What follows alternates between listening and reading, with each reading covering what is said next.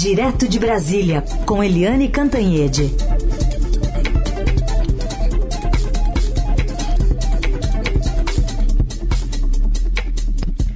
Oi, Eliane, bom dia. Bom dia, Raíssa e Carolina, ouvintes. Oi, Eliane, bom dia. Também já dou bom dia ao senador Alessandro Vieira, que está conosco hoje aqui no Jornal Dourado. Bem-vindo, senador. Obrigado, bom dia, é um prazer estar falando com vocês.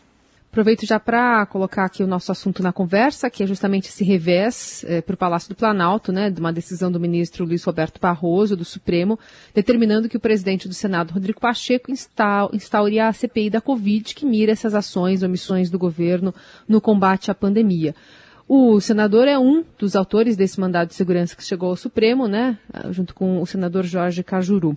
Queria entender como é que o senhor inter interpretou esse voto do ministro Barroso e após, ou ainda após que seja, né, de 63 dias do requerimento lá na gaveta do presidente do Senado.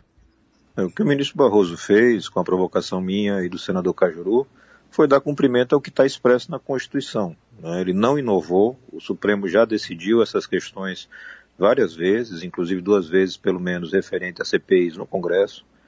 E infelizmente a gente teve que usar esse expediente porque o presidente Rodrigo Pacheco estava extrapolando daquilo que ele pode fazer como presidente da casa e tentando criar um novo requisito que não está na Constituição, que seria um juízo de conveniência e oportunidade no tocante à instalação da CPI. Isso não existe e está mais do que provado e a gente espera que agora a gente tenha a instalação normal. É, senador, que tipo de conduta o senhor espera aí da CPI? O, o que, que o senhor defende exatamente que seja apurado e qual seria o roteiro dessa apuração? Esse roteiro vai ser definido no plano de trabalho quando a gente tiver com a CPI instalada, mas a minha sugestão é de que a gente faça uma reconstituição passo a passo de como a gente chegou a esse estado de coisas. Quais foram as decisões tomadas, quais foram as ações é, realizadas ou omissões concretamente provadas que levaram o Brasil a ter esse quadro de uma pandemia descontrolada, de, de mais de 340, 350 mil praticamente mortos, é, milhões de contaminados, com todas as consequências que isso causa, e uma crise de uma pandemia que, pelo seu descontrole, se torna cada dia mais grave pelo surgimento de variantes. Então, isso precisa ser documentado para que você possa corrigir os erros e, eventualmente, encaminhar para a punição os culpados. Oi, bom dia, senador Alessandro Vieira. É um prazer tê-lo aqui, principalmente no momento, imagina, como hoje, né, com essa dimensão que a gente está tendo. É, criar uma CPI já é essa batalha toda, né? É dois meses brigando, tem que ir ao Supremo, enfim, já é uma grande dificuldade, há muita resistência interna dentro do próprio Senado. Então eu lhe pergunto, quais são as expectativas para essa CPI? Essa CPI vai ser para valer mesmo? Há alguma chance de progredir? Até onde a CPI pode ir, senador? É, tem aquela frase consagrada que se diz que CPI sabe-se como começa, não se sabe como termina. Doutor Ulisses Guimarães, trabalho, né? Exato. É, no que depender do meu trabalho, tenho certeza que de vários colegas, a gente vai, a gente vai estar lá para fazer uma coisa sóbria, equilibrada, é, muito efetiva no sentido de identificação dessa cadeia de erros e das suas responsabilidades e na sugestão, no apontamento de soluções. É, eu acredito que superado esse primeiro momento, onde o presidente Rodrigo Pacheco ainda está reagindo de uma forma muito emotiva, né, é, irritado porque não pôde continuar fazendo o engavetamento que vinha fazendo, ele vai se colocar na posição de um, de um, cidadão que sempre teve uma conduta equilibrada, é muito bem qualificado, e vai dar as condições para que a CPI funcione. Até porque a sociedade vai estar acompanhando e vocês da imprensa vão estar também fiscalizando. Não dá para tapar o sol com a peneira. É muito importante que a gente consiga apresentar essas respostas e a gente tem condições de fazer isso.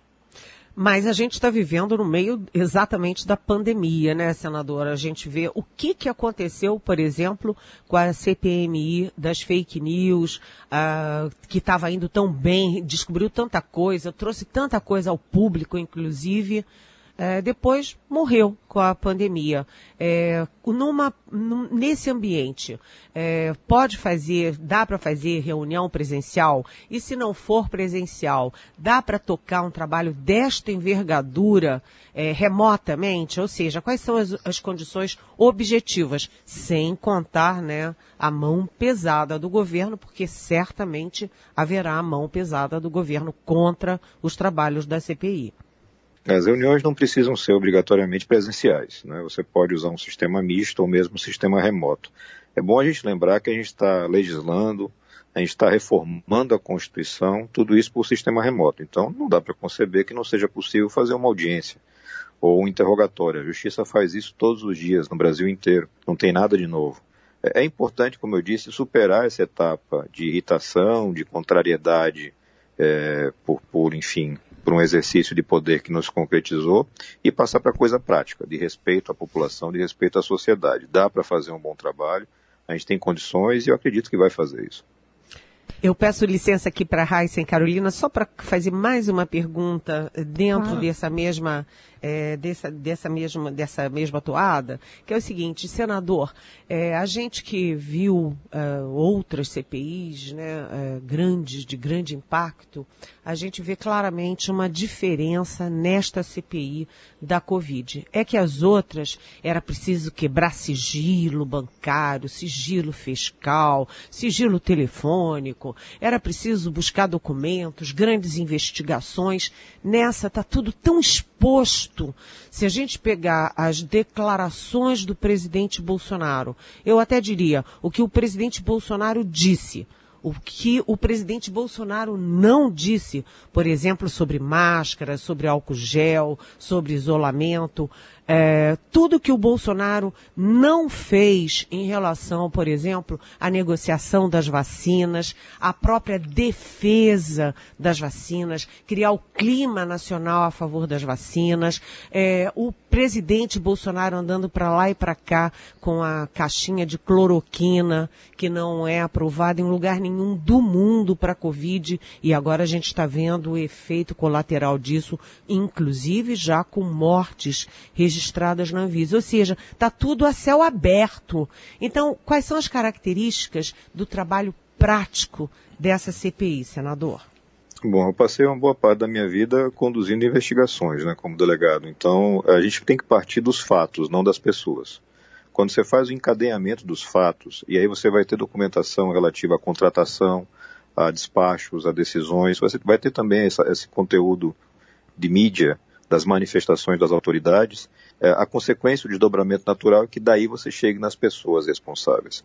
É claro que você tem, é, é, enfim, uma, uma visão prévia que aponta, sem dúvida nenhuma, para um grau de equívoco do governo federal imenso.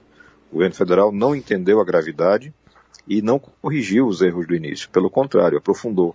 Virou uma disputa política de vaidades, de, de enfim, no limite da loucura, que, que, em última análise, é responsável, sim, por, por uma, uma aceleração de contaminação e as consequências. Mais contaminados, mais internados, mais mortos. É uma matemática que é inevitável. Mas isso tem que partir sempre com muita sobriedade e dos fatos. E aí, com certeza, é, num curto espaço de tempo, é possível fazer uma, uma exposição absolutamente transparente e efetiva de como a gente chegou nessa tragédia que está instalada e que ainda vai durar muito tempo no Brasil. Senador, é, um argumento do, do, presidente do Senado é justamente o momento atual, que não favoreceria a abertura de uma, de uma CPI, que faltam condições sanitárias. O senhor disse que remotamente é possível fazer. Mas, de alguma forma, o senhor entende que trazer mais essa pressão política pode atrapalhar ações proativas de combate à pandemia pela classe política? Me parece que todas as movimentações positivas que a gente teve no combate à pandemia se deram por pressão política e não o contrário. É, ontem a manifestação do presidente Pacheco foi muito infeliz. Ele chegou ao ponto de colocar em dúvida se a contratação de vacinas seria impactada pela CPI. Isso é uma coisa que a gente coloca na conta da emoção do momento mas que a gente espere que fique para trás. Né? Os erros que estão concretizados, que estão na raiz do problema que a gente enfrenta, não tem nenhuma ligação com a CPI. Tem ligação com omissões, com equívocos, com erros, é, muito, muito, no limite é, da culpa para o dolo. Então, é, acredito que nós temos toda a condição de fazer esse trabalho. Essas desculpas todas que não se sustentam em pé já foram enfrentadas pelo ministro relator, ministro Barroso que didaticamente mostrou essa análise não cabe ao presidente da casa. Ele não tem nenhum tipo de possibilidade de fazer juízo de conveniência. Essa conveniência, quem faz são os subscritores. E 31 senadores e senadoras decidiram que sim, é necessário, é urgente, tem que acontecer, e eu acredito que vai acontecer a partir da próxima semana. O, o senhor, até pela profissão, né, como o senhor citou, delegado, que entende a, a diferença entre culpa, dolo, inocente, né? Enfim, ou indiciado. Eu queria que o senhor falasse um pouco, é, a CPI vai chegar a uma individualização das responsabilidades, levando em, assim, até em consideração o contexto que houve do ex-ministro da Saúde, Eduardo Pazuello, ter dito, e está gravado, ele é ao lado do presidente Bolsonaro, que um manda e outro obedece. Sim, é possível chegar à responsabilização individual, não tenho dúvida. É, partindo, é, reforçando dos fatos, dos documentos, para que você possa fazer isso de uma forma equilibrada, sem uma politização excessiva, mas é muito, muito provável que você consiga identificar responsabilidades diretas nos erros que foram cometidos, e aí você vai ter que ter uma mensuração, e essa mensuração no final é feita pelo próprio judiciário, de que se essa culpa ela representa efetivamente uma responsabilização criminal ou não. Eu acredito que a gente está nesse limite. A minha crença pessoal é de que sim. Alguns erros ultrapassaram o limite do aceitável e ingressaram na seara do crime mas isso a análise dos fatos deve identificar no futuro. É, nessa nossa conversa aqui toda dessa manhã está faltando aquele, é, aquele sujeito oculto. Né? Nós não estamos falando do grande responsável pelo executivo e pela condução da pandemia ou pela não condução da, daí do combate à pandemia, que se chama Jair Bolsonaro. Por que que o senhor, neste, nessa conversa até agora, o senhor senador não citou o nome do presidente Jair Bolsonaro, que é o grande alvo da CPI.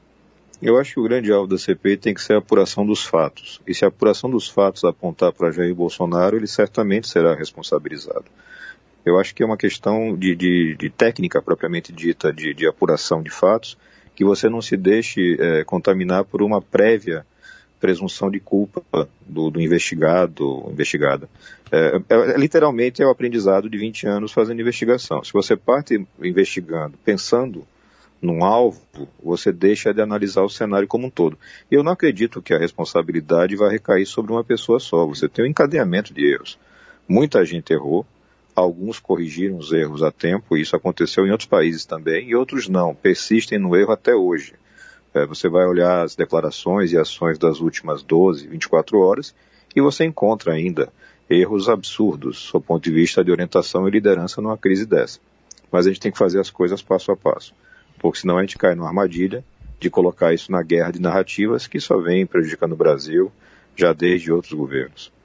Senador Alessandro Vieira, é, já que a gente está falando também dos personagens, dos alvos, uma das, é, vamos dizer, um dos argumentos políticos usados na presidência do Senado, usados também no governo, no Palácio do Planalto contra a CPI, é de que, olha, então, tá todo mundo achando que isso é só contra o Bolsonaro, mas que isso vai chegar, resvalar nos governadores. Os governadores que têm os seus representantes, suas bancadas dentro do Congresso Nacional. Até que ponto isso pode também resvalar para erros, é, para desvios, enfim, para falta de é, oxigênio e medicamentos, é, por responsabilizar, é, responsabilidade direta dos governadores? Eu entendo que é um desdobramento lógico. Né? Como eu disse, se você começa num fato, então digamos que seja o atendimento específico de uma demanda de saúde no meu estado, que é Sergipe. A gente vai ter que, que acompanhar o passo a passo. Então, essa demanda surgiu, como o governo federal se portou, como o governo estadual recebeu, por exemplo, os auxílios e encaminhamentos de recursos do governo federal, isso foi efetivamente empregado, é um desdobramento, me parece, absolutamente natural de um processo de apuração de fatos. Porque a gente não pode, e repito, é muito importante, não pode cair numa armadilha de um uso meramente político para desestabilizar ou para atacar um governante específico. Não é isso que está no requerimento, nem é isso que eu defendo, e acredito que a maioria também não está nessa linha.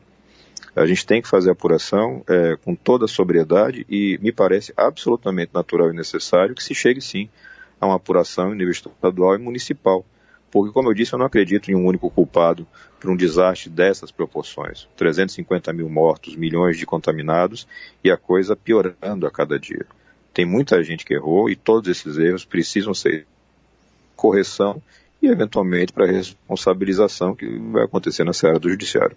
Senador, então pensando para a semana que vem, o, o, o, o presidente Pacheco já disse que deve instaurar na próxima quarta-feira a CPI.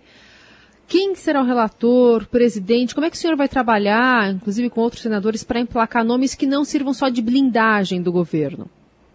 Essa indicação ela parte dos partidos, né, após a leitura, o compromisso do presidente Rodrigo Pacheco é fazer a leitura do requerimento na primeira sessão, então deve, deve acontecer na segunda ou na terça-feira. É, Abre-se esse, esse espaço para indicação. Acredito que a indicação, apesar da pressão natural do governo, ela não deve demorar, porque a, a situação é muito grave, muito urgente. E aí você vai ter, a partir dessa indicação, a definição de prováveis nomes para presidência e relatoria. Historicamente, você tem uma deferência para o subscritor, o primeiro subscritor, que é o senador Randolfo Rodrigues. Mas eu não sei como isso vai ser definido, considerando a gravidade da apuração que a gente vai fazer. E eu tenho a expectativa de que a gente tenha pelo menos uma maioria de senadores e senadoras com independência para fazer a apuração. É essencial, isso vai estar sendo muito cobrado, muito fiscalizado pela sociedade e ninguém está, enfim, em condições de tentar tapar o sol com a peneira quando você tem uma pilha interminável de mortos aí espalhados pelo Brasil afora. Hoje toda a família no Brasil, diretamente ou indiretamente, teve contato com essa tragédia. A gente tem que enfrentar isso com coragem e tranquilidade. Muito bem, senador Alessandro Vieira, conversando conosco, ele é um dos autores né, dessa, desse mandado de segurança que chegou no Supremo e ontem foi decidido pelo ministro Luiz Roberto Barroso. Teremos CPI da Covid no Senado. Obrigada pela conversa, um bom trabalho para o senhor. Um abraço, saúde para todos.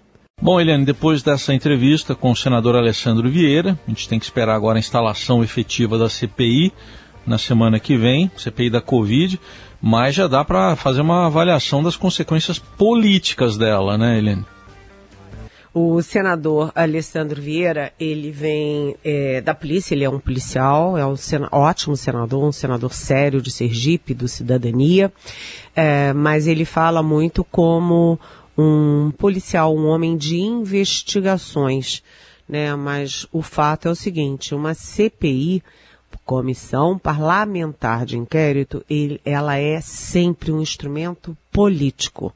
Ela é, por definição, um instrumento político e da política, principalmente quando você tem erros graves dos governantes. É óbvio né, que uma CPI dessa envergadura, o alvo número um, número dois, número três, número quatro, número cinco, é sim o presidente Jair Bolsonaro. E essa CPI, ela tem uma característica diferente das outras, como eu inclusive perguntei para o senador Alessandro Vieira. É que nas outras a gente via, né, pacote de documento para lá, pacote de documento para cá, quebra de sigilo bancário, fiscal, telefônico, era um trabalho muito policialesco, mas no caso da pandemia, você tem um amplo material, um tsunami de material contra o presidente Bolsonaro, que é quem? É ele próprio. Né? Vamos ver tudo que ele falou da gripinha, é, do finalzinho, é, depois quando o Brasil fez 100 mil mortos, estava ele lá, tem foto, gravação e tudo, ele comemorando de jet ski, é, ele é, em aglomerações sem máscara, né, é, em plena pandemia, ou seja, estimulando as pessoas a irem para o matadouro, para a aglomeração, para não usar máscara. Ele orientou o país todo, todinho, de forma errada. Um homem que teve 57 milhões de votos. Além disso, o presidente da República tem lives em que ele trabalha, ele critica o uso de máscaras. O presidente tem é, lives, tem entrevistas, tem aquele quebra-queixo ali, aquela entrevista rápida é, que ele dava na porta do Alvorada e depois as conversas que ele tinha, e ainda tem com apoiadores, ele condenando a vacina, dizendo que não vai tomar vacina, aquela ironia do jacaré. Enfim, isso é um material é, que está aí exposto à luz do dia por uma CPI. Além disso, imaginem o depoimento ao vivo do ex-ministro Luiz Henrique Mandetta, que cansou de avisar para o presidente e para os ministros, gente, não vão morrer só duas mil pessoas, não vão. Vocês estão preparados para ver caminhão do exército transportando corpo na rua? Ele avisou que seriam muitas centenas de milhares de mortos, que é o que está acontecendo.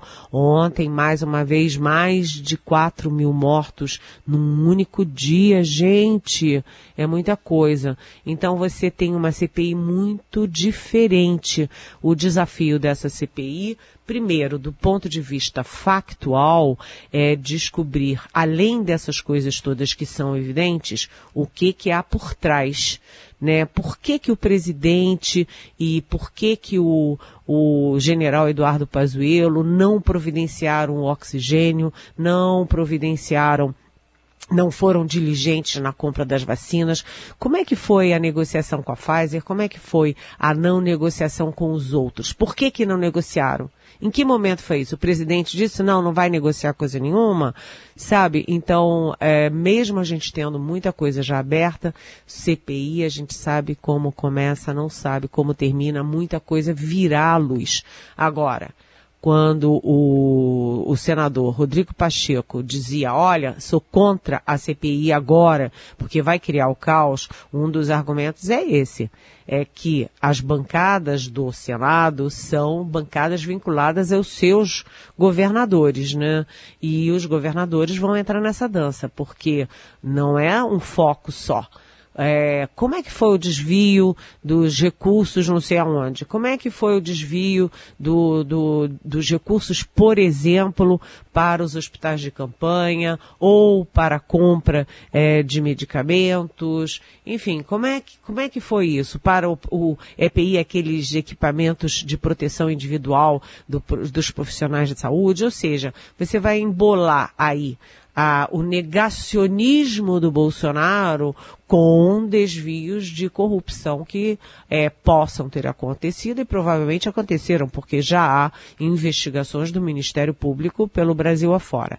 Então é um momento de grande tensão e a gente vê Hoje, no nosso Estadão, tem uma entrevista do Fábio Faria, que é o ministro das Comunicações, que é um homem que está cada vez mais influente no governo, porque ele é um marqueteiro, ele está muito próximo do presidente, ele diz faz isso, faz aquilo, fala isso, fala aquilo.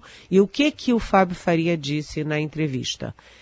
Aspas, empresários querem um ambiente político calmo. É impossível você ter um ambiente político calmo é, se você tem uma pandemia com 350 mil mortos, se você tem uma CPI revelando as barbaridades do governo e se você tem a destruição da política externa, a destruição do meio ambiente, da cultura, ou seja, é, o, eu acho que o, assim como o, ministro Gilmar Mendes perguntou em que planeta né, o Procurador-Geral da República, enfim, os negacionistas estavam né, quando eles defendem, defendiam o culto, né, cultos, missas e aglomerações, agora se pergunta também para o Fábio Faria, vem cá, em que mundo o senhor está? Cadê esse ambiente político calmo? Em que condições haverá uh, esse ambiente político calmo? Não tem, né? Zero chance. Muito bem. Eliane Cantanhede conosco, fazendo essa análise né, da, da conjuntura que envolve essa CPI é, da Covid no Senado, com todo esse apoio do governo, né? E como é que vai funcionar a pressão política nos próximos meses, né? Não dá para dizer que vão durar semanas só essa CPI. É, além disso, a gente tem que frisar, né, eu acabei de falar aqui é, da questão dos cultos. Ontem, o presidente Jair Bolsonaro é, teve outra grande derrota no Supremo, porque quando você vê quem é que defendeu a realização de cultos, aglomerações, missas, etc., em plena pandemia, com todo mundo morrendo. Foram o, uh, foi exatamente o trio bolsonarista ali desse ambiente judicial. Procurador da República, Augusto Aras, o uh, advogado-geral da União, André Mendonça, e o Cássio Nunes Marques, que foi colocado no Supremo pelo Bolsonaro. Ou seja, era óbvio que esse trio bolsonarista estava defendendo uma tese do Bolsonaro e perdeu. A gente imaginava que seria 10 a 1, foi é, 9 a 2, porque o Dias Toffoli, ex-presidente da corte, é, surpreendeu e num voto de menos de 10 minutos acompanhou o voto do bolsonarista Nunes Marques. Mas o fato é que é uma expressiva derrota do Bolsonaro por 9 a 2, é, tirar a chance de fazer é, culto, missa, aglomeração em ambiente fechado no meio de uma pandemia tão contagiosa. E não teve pedido de vista, né, Eliane? É, o presidente falou isso. É. Ao falar, ele tirou qualquer possibilidade do Nunes Marques fazer isso, porque ficaria muito descarado, né? E tudo tem o seu limite. Mas o fato é o seguinte: é, segunda-feira a gente vai ver como é que isso evolui, porque a CPI até agora é uma guerra criar a CPI, que foi parar até na justiça, virou até, enfim, uma guerra judicial com a participação direta do ministro Barroso. Mas vai depender de quem será o presidente, de quem será o relator, é, de quem serão os indicados, porque se for uma comissão cheia de bolsonarista, obviamente não vai a lugar nenhum. E, aliás, eu continuo insistindo: cadê a CPI da fake news? O gato comeu? É, pedir vice ia dar muito na vista. Helene, obrigada, viu? Bom fim de semana. Bom fim de semana. Beijão.